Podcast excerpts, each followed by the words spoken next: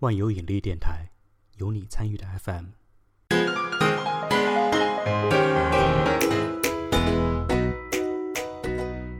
欢迎大家收听万有引力电台，我是主持人小 H。今天呢，我请来了一位嘉宾，这位嘉宾是来自美国，他叫 Freddie。Hello，主持人，Hello，啊，万有引引力的听众朋友们，大家好。啊，我叫 Freddie。刚才就如小 H 介绍的，啊，现在是在北美的一家会计师事务所任职，主要做的业务是审计方面的业务，就是会给一些啊国际性的大公司提供啊审计的这这这些服务，然后有的时候也会做一些 capital market 的 transaction。嗯啊，大约工作了嗯七年左右吧。其实跟我工作的年限是。一样的，我应该哎，我是二零零二零，想一下啊，二零一四一二零一四年进的，就就是找到第一份工作，毕业找到第一份工作。你是也是一四年吗？啊，对我也是一四年入职。那 所以这七年来，你是所以你是你是工作之前。就是有一段曲折的求学经历吗？我没有啊，但是我读了 master。你是也也读了 master 吗？我也读了 master 啊，但是可能我们会计是一年的 master。哦，那不一样嘛。我读了，对我读比较久。好了，那主要是我们两个的从业内容是不一样的。我是设计方面，设计领域，然后你是会计审计方面。所以，但是我们两个都相同背景，都是在国外。你在美国，我在澳大利亚。有一个共同的地方，就是我们在工作的这个环境下面是有很多国外的人，然后呢，我们又是在国外，所以其实对于我们自己来说，我们是一个外来人。那么有时候，呃，就会遇到一些可能心里面认为说自己有被不公正对待的一种情况。当当时我想这个话题的时候，我一直想找一个人聊，但是我找不到非常合适的人。然后当时就跟你。呃，抛出这个橄榄枝以后，然后你也是感觉是一拍即合，好像是有话要讲，是吗？嗯，其实因为我觉得现在这个话题是比较啊，就是有 traction 的一个话题，就是因为特别是在北美这边嘛，就是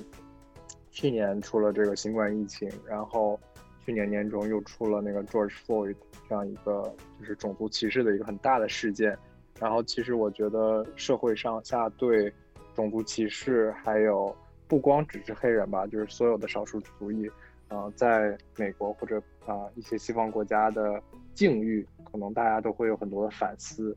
啊，我觉得特别是你像在 Trump 任职的时候，然后整个以美国为首的西方国家，可能对这个少数族裔的呃容忍度都略有降低，所以其实。我觉得生活在北美的，可能澳洲我不是特别清楚啊，但是我知道生活在北美的朋友们都会或多或少的感受一感受到这样一些的压力。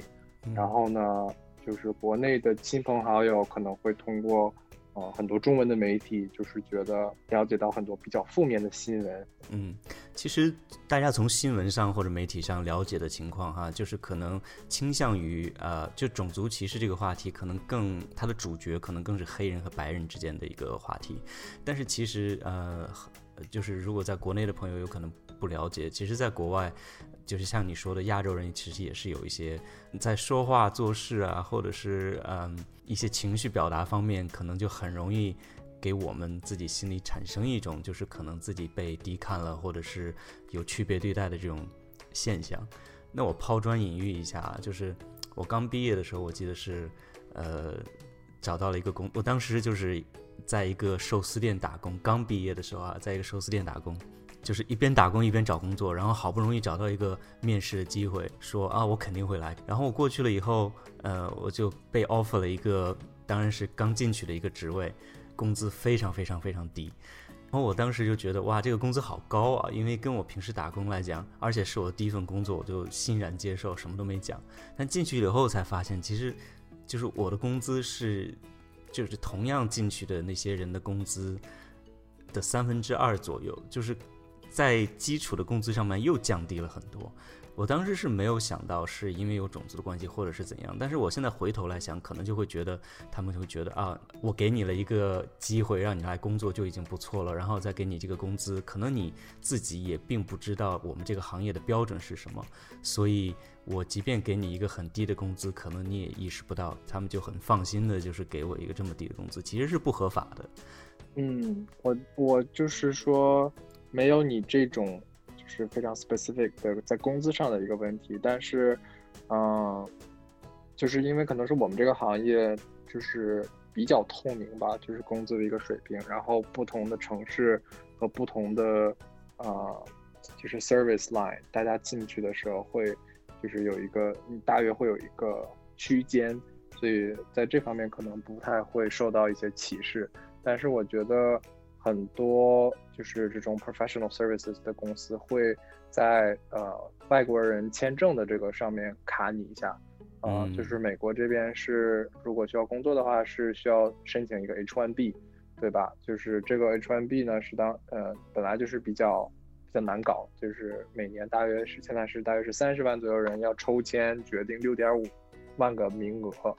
所以嗯。就是每个拿到 H1B 工作签证的人都已经比较辛苦了，就是比较幸运了。然后得到这个机会以后呢，然后公司就是会啊，很多公司啊，就是会等到你 H1B 马上就到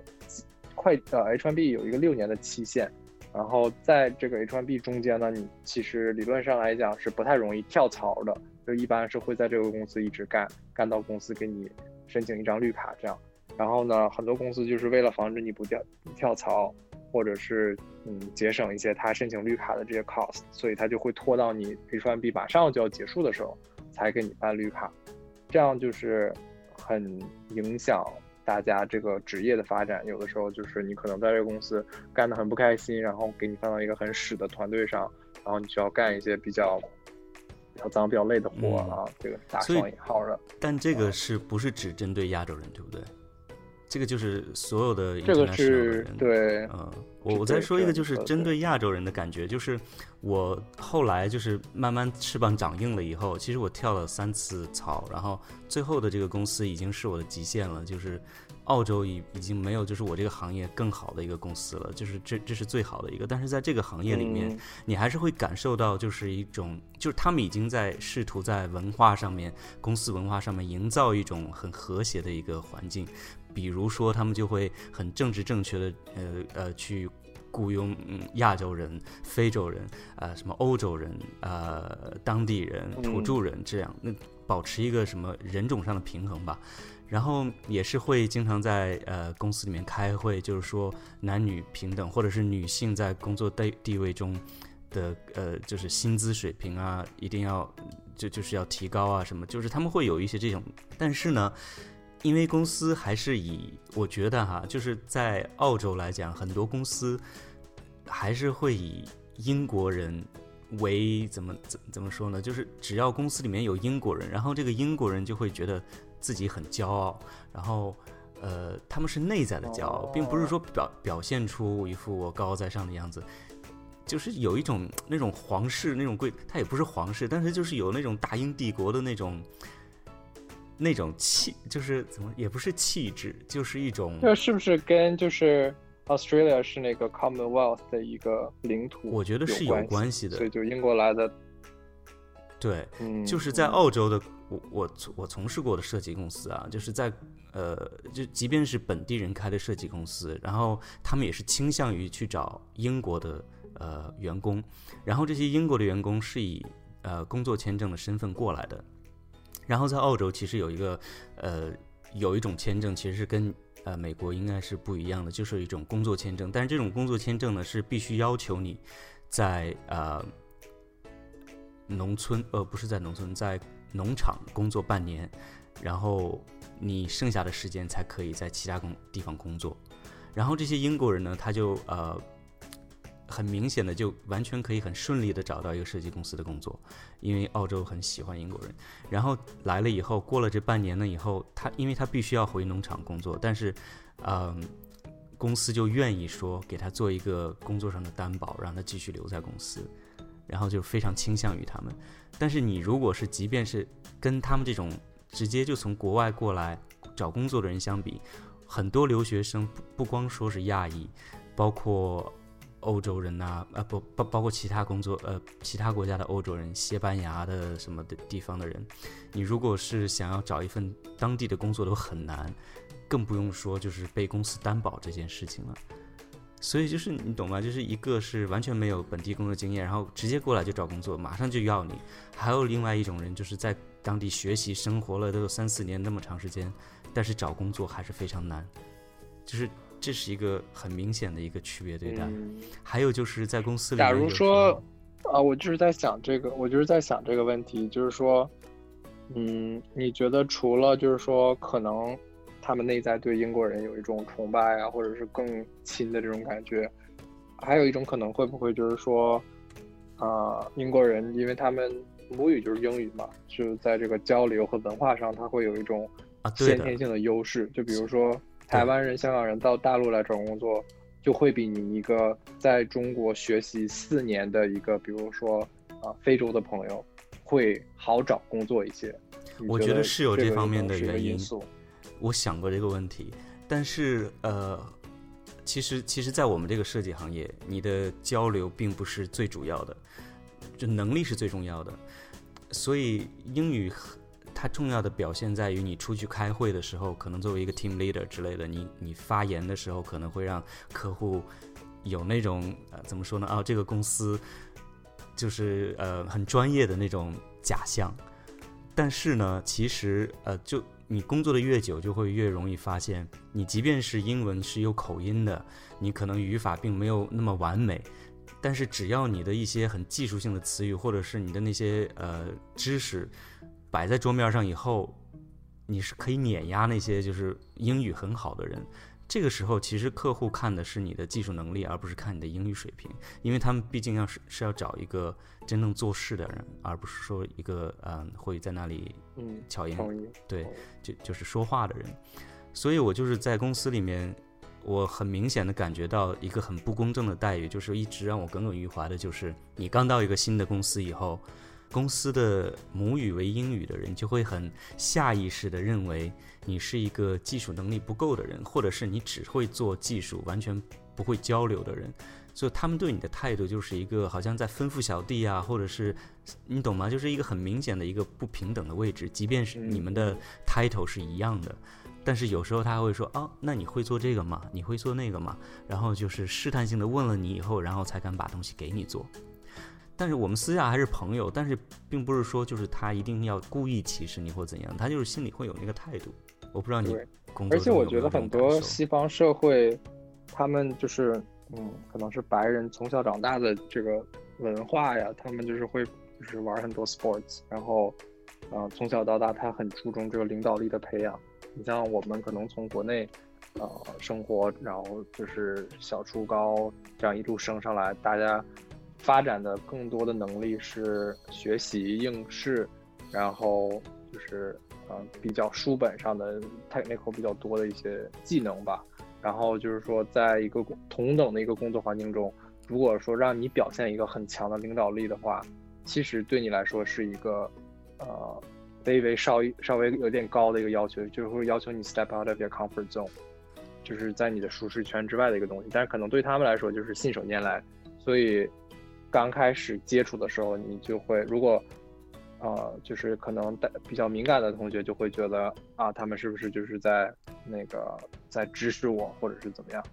我觉得可能有一部分像你所说的，确实是他们内心中有一些优越感，就是啊，我是白人，我在这个澳大利亚或者是美国，我嗯看你是一个 minority，我就可以怎么样怎么样。但是可能另一方面确实是就是大家成长的背景不太一样吧，就是我觉得亚洲人确实是。在工作上会没有那么 vocal，啊，就是我们平时开就是 meeting 的时候，一般就是在就是 lead 这个 meeting 都是白人，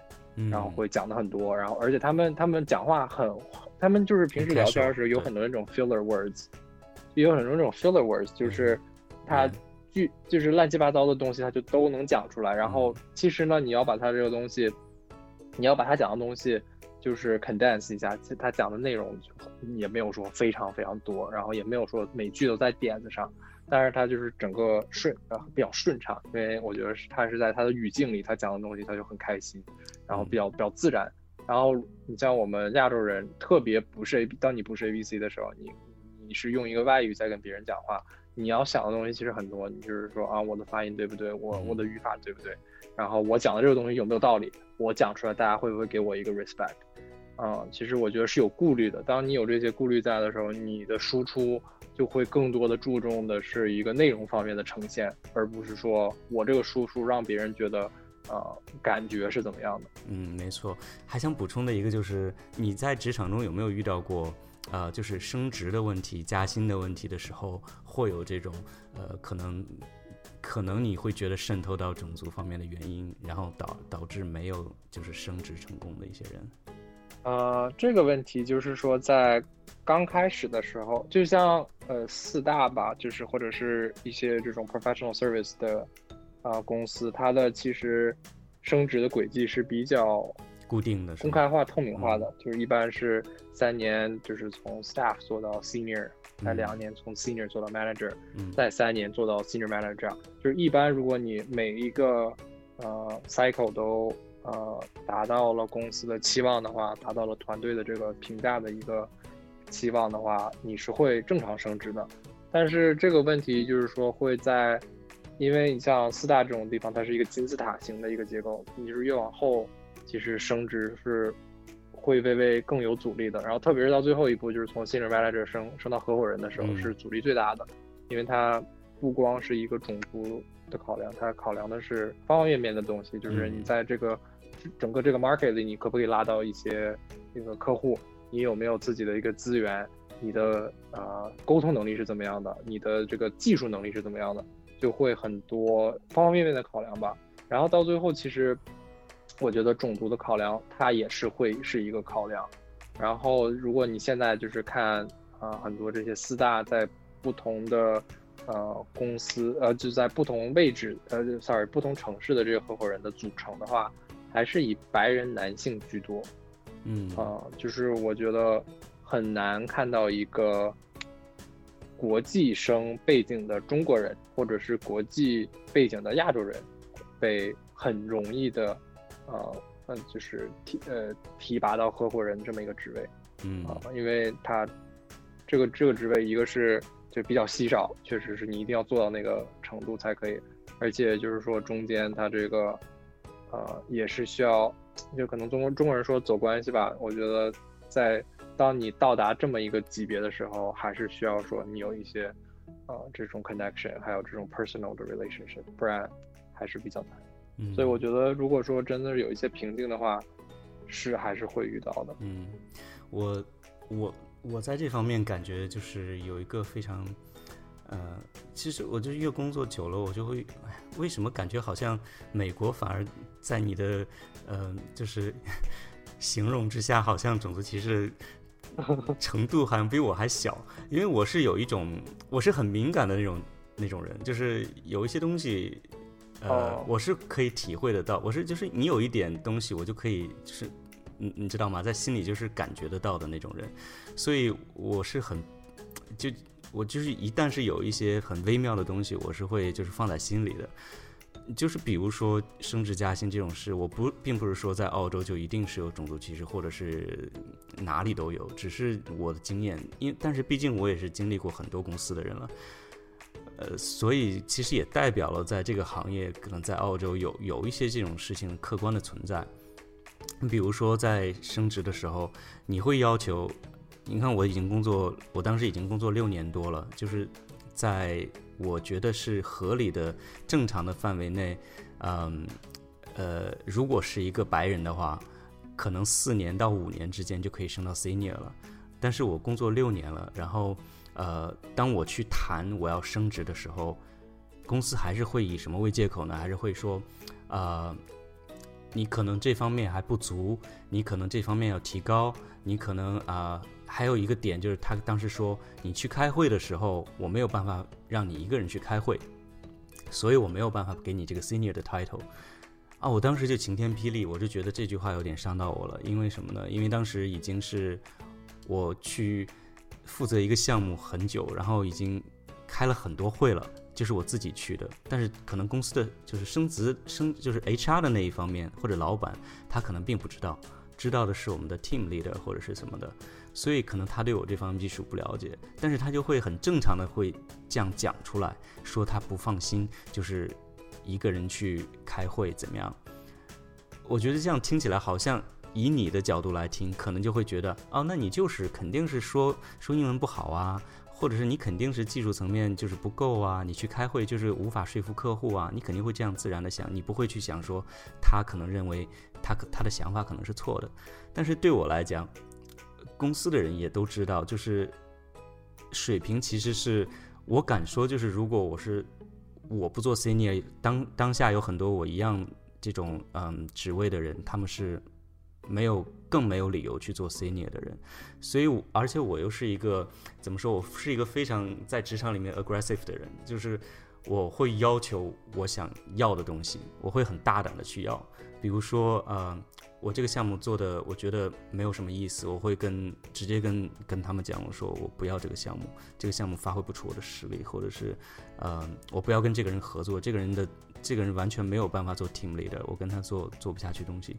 然后也是因为有自信吧，就是说我可以就是有能力做到一些事情，所以当我要求我我我要升职的时候。公司没有答应，没有答应说下一年肯定给你升职，但是我又不想再等了，因为我也 三十多岁了，然后当时又有一个机会，就是自己创业嘛，你也知道，就是就是就是完全不做这行了。那好吧，那我就想说，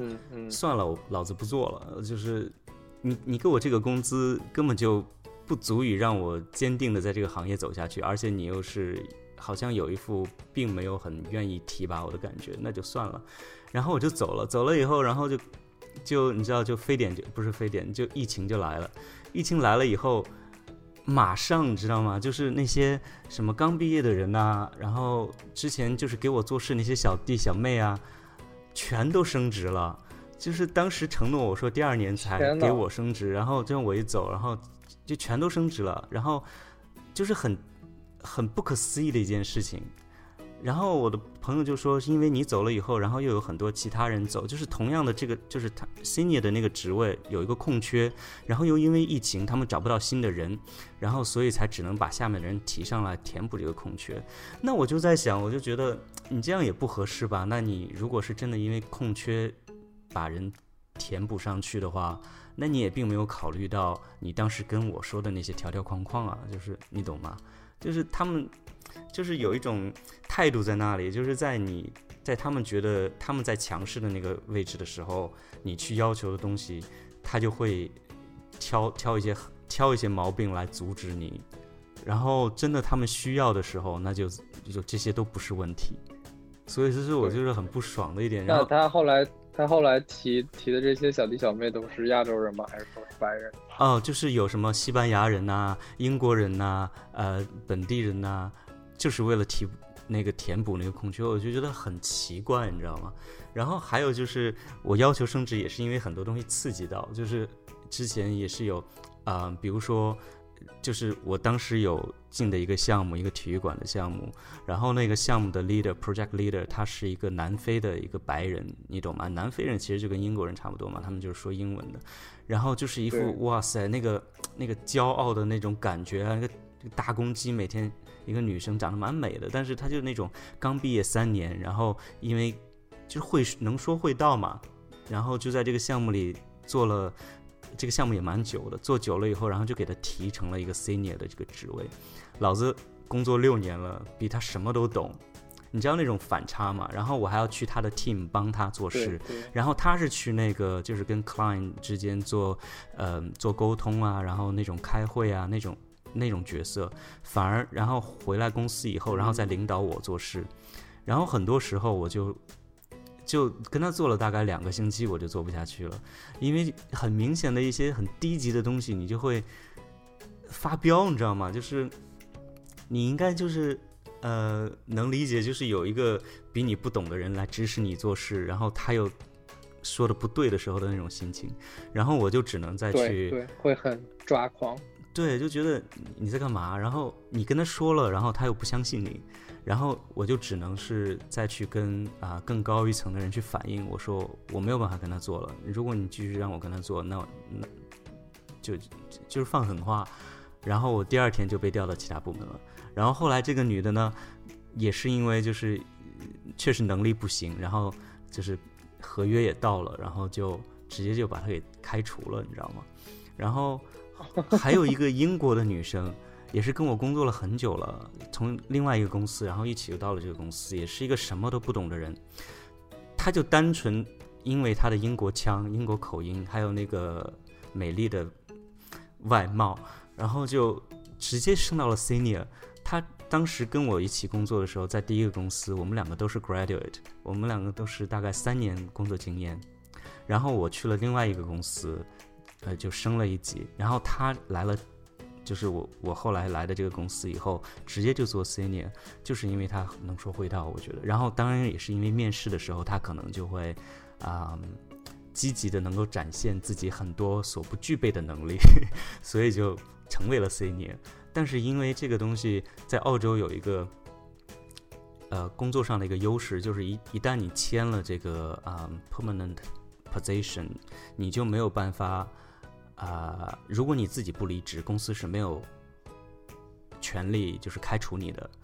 我不知道在美国怎么样，就是你一旦你签了合同，公司不能以任何借口开开除你，除非就是你。非常犯了非常非常严重的错误，所以这个人呢就在 senior 的职位上一直做做做做到我后来又转到这个公司，然后他又来领导我，然后就是一个什么你你懂吗？就是很不懂，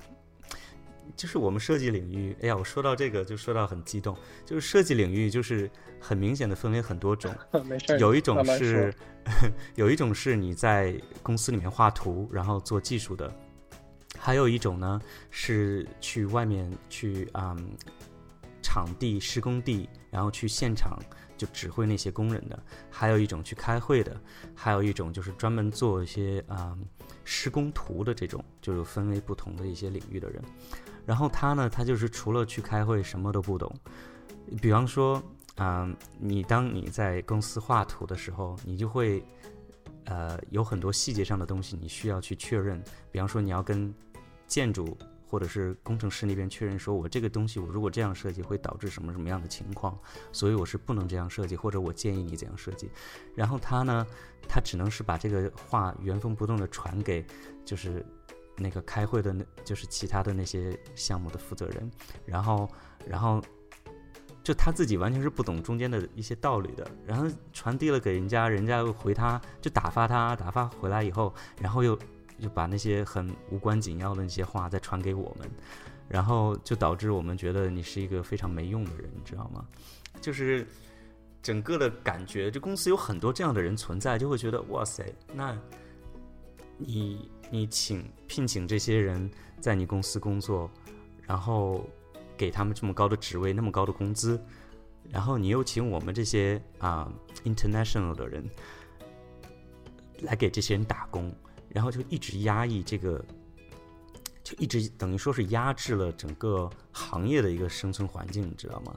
因为我们这个行业其实是一个很小众的一个行业，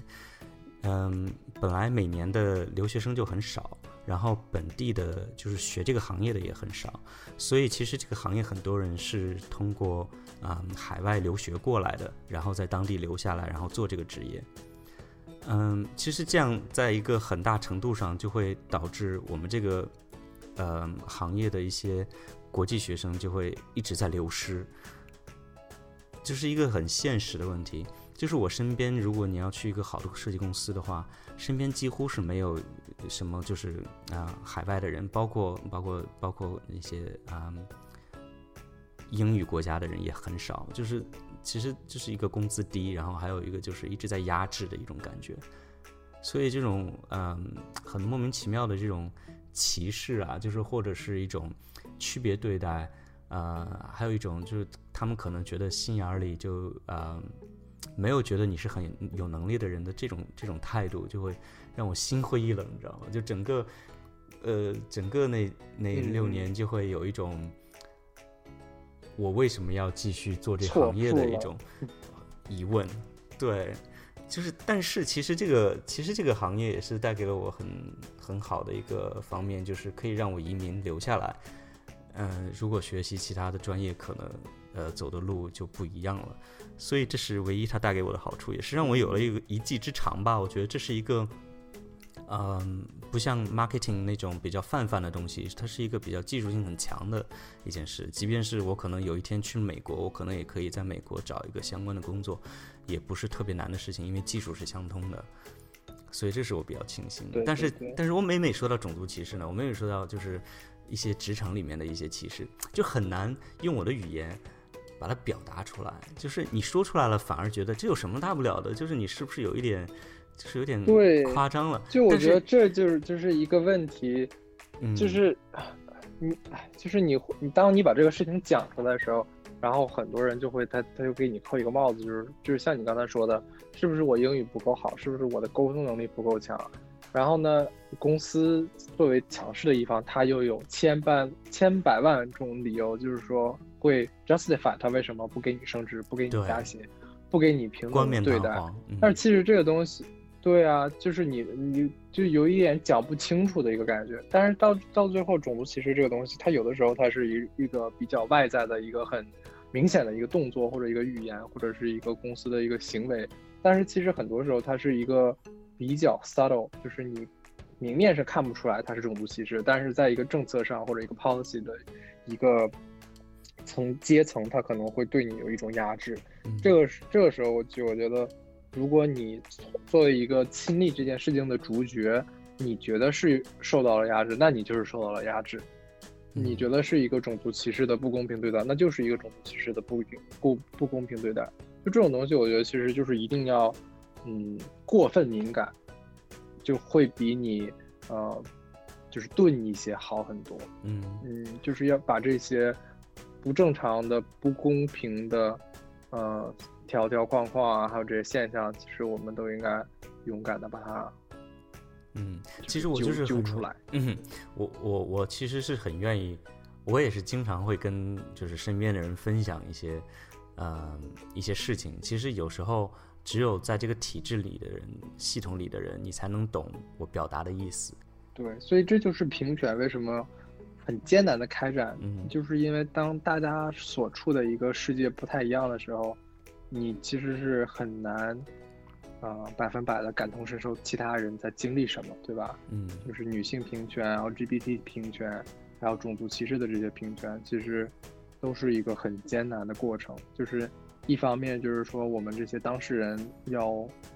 很勇敢的为自己发声，然后你要尽可能的把你所受到的这些遭遇传达出来。另一方面，其实也是需要，呃，就是白人呐，或者是直男直女啊。或者是呃，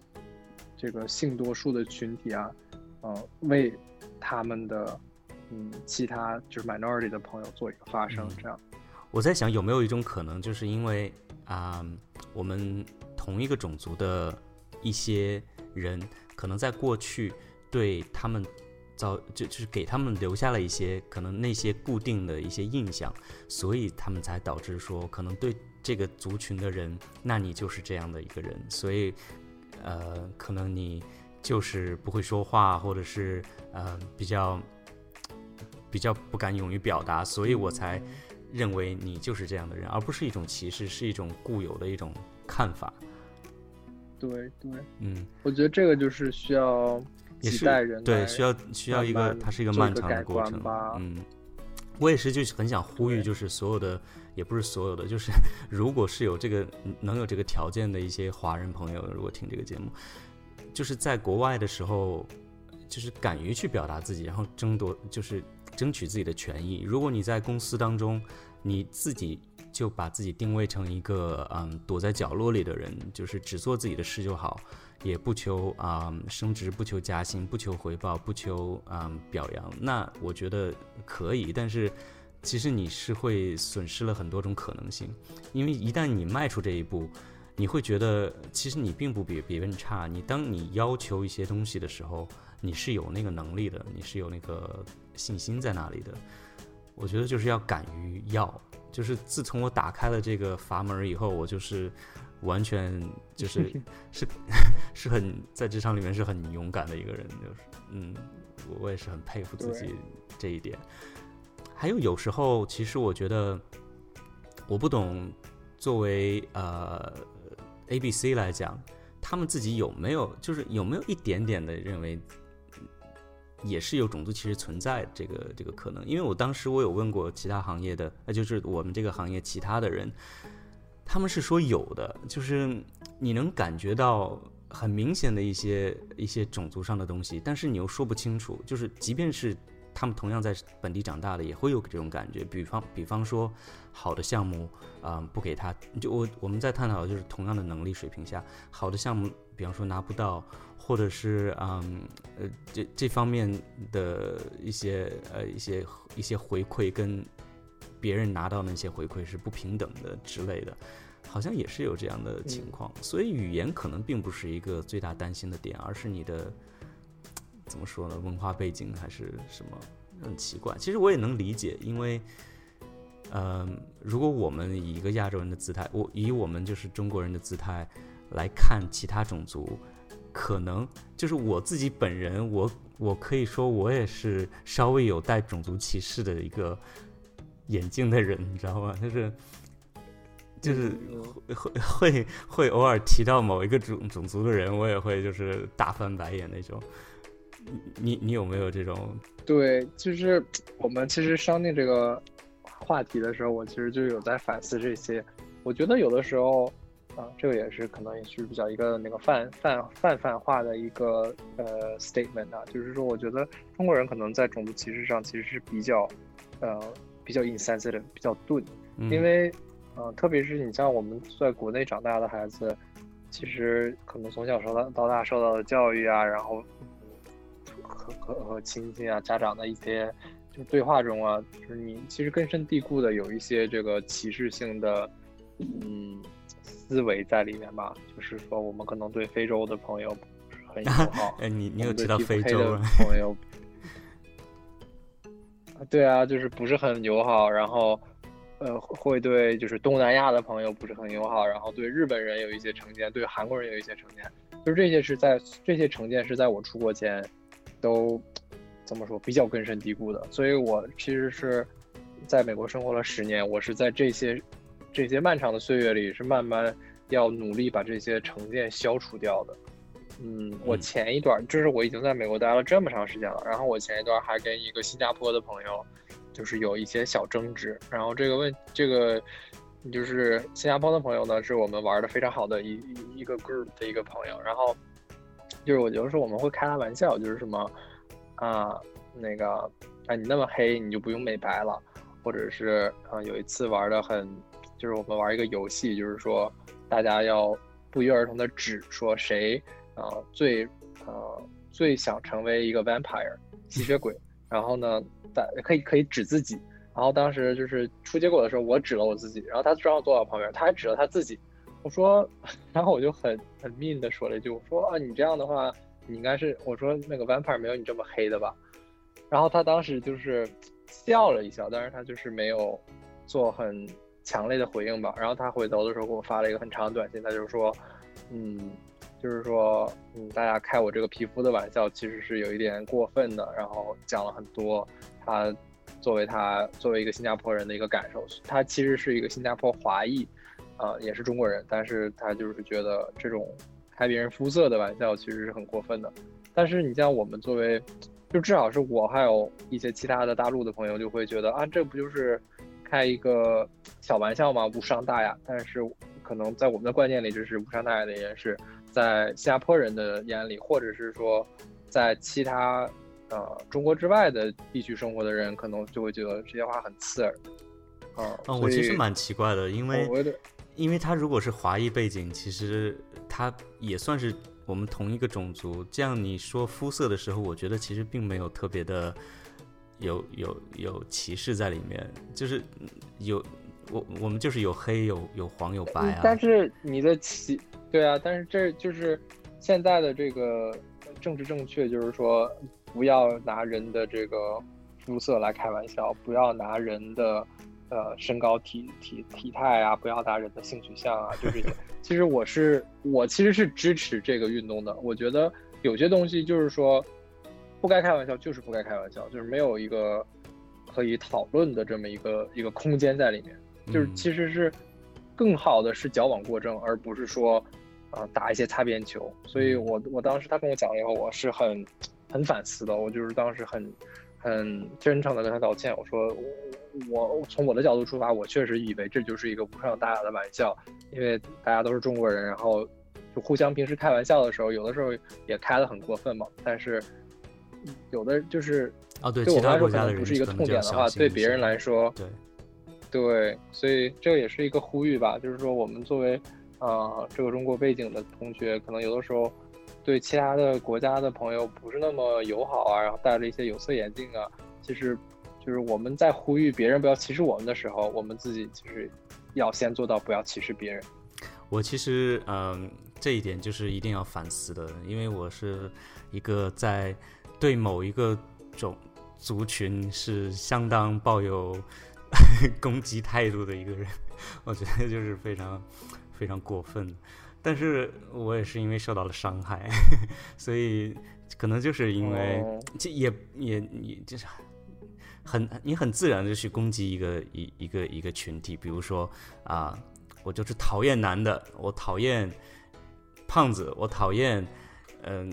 大高个，就是你很容易去这样去攻击一个族群的人，也是对是是，我觉得这是一个人性啊，就是他帮助你。把这个人都 group 到一起去，然后你就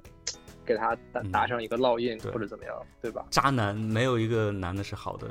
这就类似这种话，嗯，但嗯，我我也跟你讲过，我有一次被那个非洲人打，就是打劫嘛。我是吓死了，你知道吗？因为我们是，我是在网上做一个交易，你也知道，就是像 Gumtree 这种，我不知道你们那边有没有，就是一个像是 eBay 的一个东西，就像 eBay 这种吗？就是可以啊。但是是那个东西呢，它是没有网上交易的，这种东西必须是要线下交易，所以呢，我就去跟他见面的时候，然后就走过来一个黑人，然后他就看了看我的东西。拔腿就跑，就大晚上的时候，就在一个火车站，在他的那个那个区域，然后抢了就跑，然后吓得我一，就就我就愣在那儿了，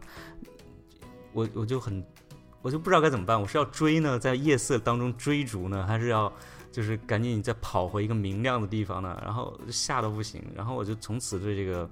对这个种族的人，我就是有一种敬而远之的一个态度。就是看他们，毕竟他们长得对我来说都很像，然后我就每次看到我就会觉有一种那种后遗症的感觉，你知道吗？就是一种伤害在我心中留下了疤痕。然后我现在做咖啡店，每天遇到形形色色各种各样的客人，然后我就会对英国人有格外的一种厌恶，然后然后对比方说对印度人产生了一种格外的。排斥情绪，就是一种，你会觉得说这个族群的人真的就是这样子的，会下这种定义，莫名其妙的，你知道吗？就是比如说，嗯，印度人他就会要求很多，他会把你当奴隶一样，会要求，呃，你给我加辣椒，我我我不要这个东西，你这个呃呃，比方说怎么这么贵，你给我便宜一点，然后。我我现在怎么怎么样？他会用命令的口气，没有 please，没有 can you，没有 could you，然后就是一种在跟下人指使的一种口气。然后他们的要求又很多，就很奇怪。每个印度人都是要求很多，我我无法想象，就是有非常，我就有见过稍微好一点的，但是我觉得也就那样了。然后再拿英国人说，他们就会有一种。也是一种指使的态度，但是那种指使的态度是一种高高在上的那种，呃，好像他是我的上帝一样那种态度，你知道吗？就是有一次有个非常非常非常非常非常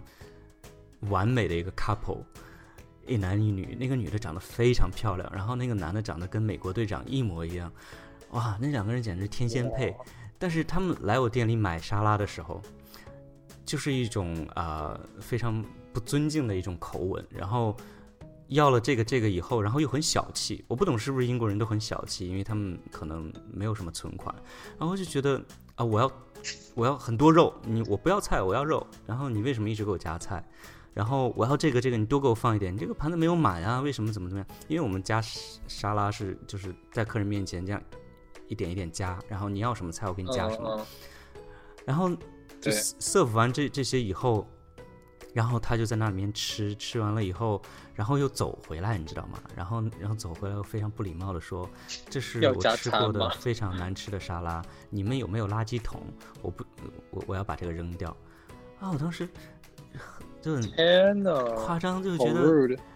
你确定吗？你你扔你可不可以？你不喜欢你可以不可以扔在其他地方？因为我们是在一个 food court，你可以扔在公共垃圾桶。我们是有小自己的垃圾桶，但是你不用不用走过来告诉我你要把这个扔掉，而且没吃两口，然后你还说这个不好吃。我们这个店开了三四年了，你知道吗？从来没有客人说不好吃，就即便有，他也不是当面讲吧。就是你是什么样的教育，然后你才能说出这样的话，你知道吗？我的天呐，你一个鱼属国的人，你跟我说我的沙拉不好吃，我是很多好的 good comments 啊，好不好？我就是。然后又有又有一些英国人就过来那种啊，你们的什么什么，嗯，什么你们的咖啡是用什么什么做的吗？然后你们的水有多少度？然后就是那种一副不相信我们会打咖啡的感觉，你知道那种那种敏感的神经立刻就刺激起来了。就会觉得你 确定你你说的这些，就是你以一种不专业的态度又问我一些好像很专业的话题，然后我即便告诉了你，你你你这些，你真的懂吗？你是不是只是想来找茬？就是那种很又用那种很浓重的英国伦敦腔给你问的时候，我就反感至极，你知道吗？所以这时候反而是我来歧视他们，就是我我又来歧视其他种族。其实就是种族歧视真的是无处不在，就是很容易就是影响。很难吧？特别是像你这种，就是你你你们这种服务行业，就会每天接触不同的人，然后大家也是来自社会不同阶层，所以就是形形色色的，很很容易就是给一个种族一个群体打上一个标签，这样。我特别，我现在这个是完全能，对我完全能够在。我现在完全能够在各个人身上打各个标签，就是 according to 我的这个 experience，然后就可以列一个 list，you know，，比方说啊，亚裔有什么样的要求，他们是什么样的，然后印度 是怎么样的，然后本地是什么样的，然后怎么怎么样，我现在完全可以单独做一期节目，然后就跟你们聊一下，就是这些，就是就是这些奇葩客人。但是我觉得你想中国的。就是中国人其实也是会，这个我们整个群体可能也会给外人留下一些就是奇奇怪怪的标签。我也有，我也很喜欢吐槽，在美国中国客人。就我们给小费的话，中国人真的是给给很少。我们 我们平时去吃饭的话，一般就是 minimum 是十五到二十五 percent 嘛，我们就默默给百分之十五这样。因为你你在中国吃饭没有这个习惯嘛，就觉得哎，我都已经花了这么贵的那个饭钱了，为什么还要还要给这么多小费这样？然后可能就是，嗯，不太不太守秩序，然后什么排队的时候就是容易一哄而散，一就是哄抢，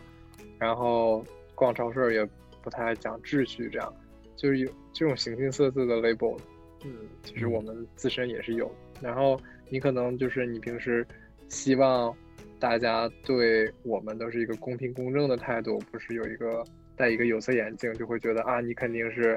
啊讲不好英文，或者是你肯定啊非常 shy，或者是你很 nerdy，就是这些 stereotype，或者 you're really good at math，嗯，就是你也是希望大家一个公正、公平公正的眼光来看你，嗯，所以这个。就是是一个相互的吧，我觉得。但是回顾回到我们今天主题，就是回到我们的职场话题来讲，我还是觉得就是大家还是以能够以，我希望就是不管是什么领导层位的人，还是能以专业的一个一一个态度来处理就是工作上的事情，而不是有一种啊固有的一些偏见或者是固有的一些态度来针对身边的人。所以啊，这期节目可能啊。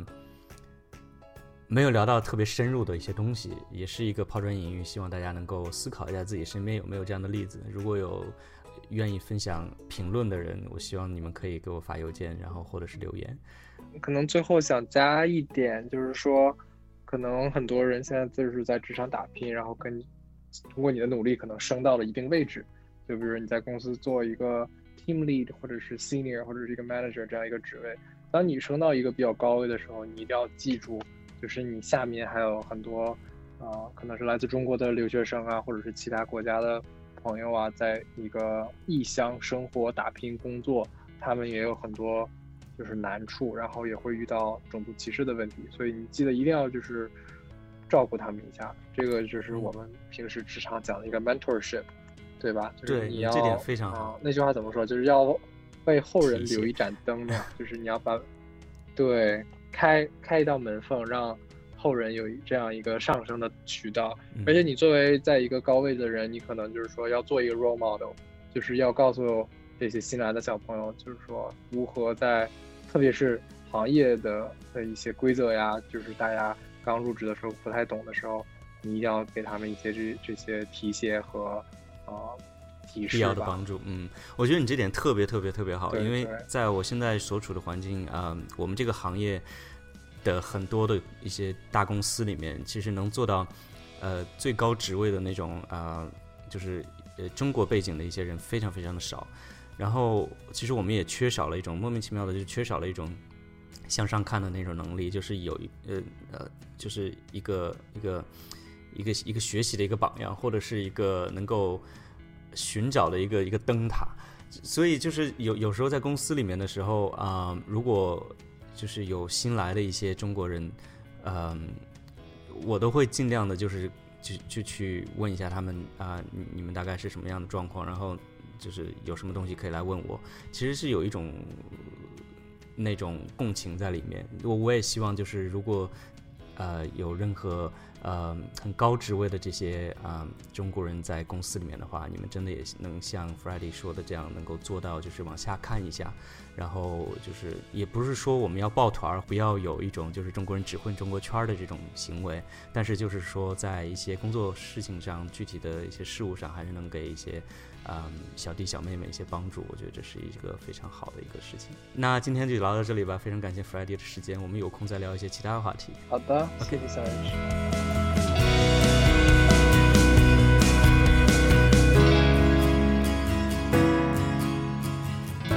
万有引力电台，有你参与的 FM。